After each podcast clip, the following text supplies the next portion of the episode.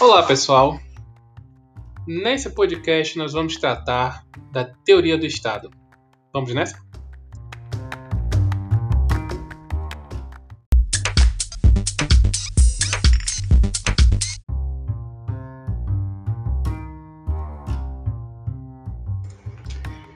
Interessante de se pensar a teoria do Estado é se pensar na capacidade que essa teoria do Estado tem em reger nossa vida.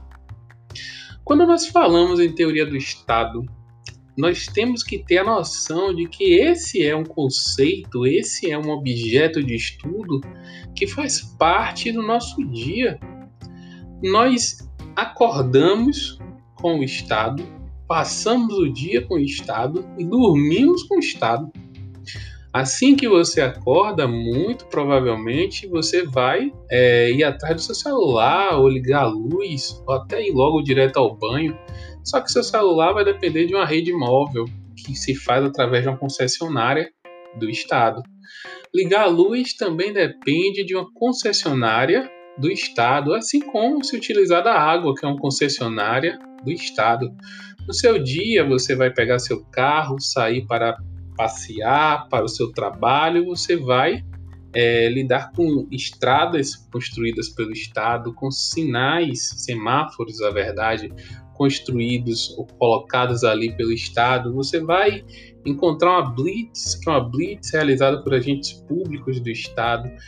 E ao final do dia, regressando em casa, você vai também novamente lidar com o Estado paga-se impostos ao Estado, taxas, tributos no geral, se presta então atividades para o Estado, às vezes as pessoas elas são mesárias, às vezes as pessoas elas são também juradas em nome do Estado. Então o que eu quero dizer a vocês é o seguinte, a teoria do Estado ela faz parte do nosso dia a dia. Ignorar o Estado é ignorar praticamente 24 horas do seu dia. Aspectos importantes dessas 24 horas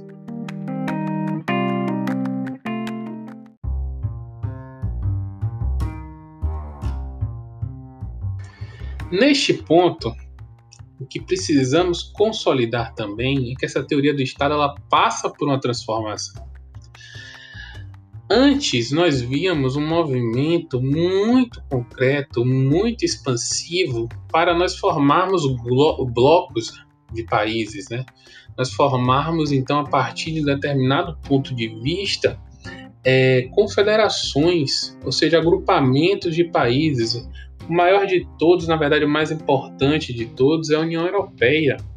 Essa União Europeia, ela parte de uma prevalência de uma entidade supranacional e essa entidade supranacional regendo diversos aspectos dos países. Então você, você abordava aí a ideia da relativização da soberania, relativização da, da capacidade do Estado em decidir.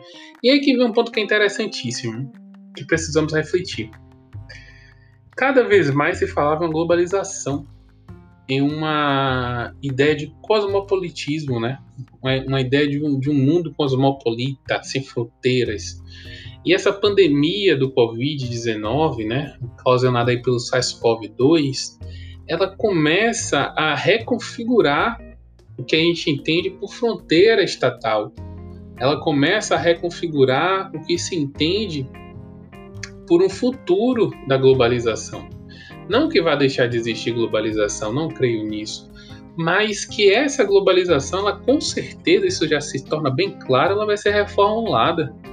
As fronteiras elas não vão ser tão relaxadas, elas vão ser mais vigiadas, haverá um critério mais é, rígido de entrada em países pelos próximos anos. Creio que também o fortalecimento da economia nacional em prol de uma economia internacional. Então, estudo, o estudo da teoria do Estado é muito importante nesse ponto. Aguardo vocês no nosso próximo podcast.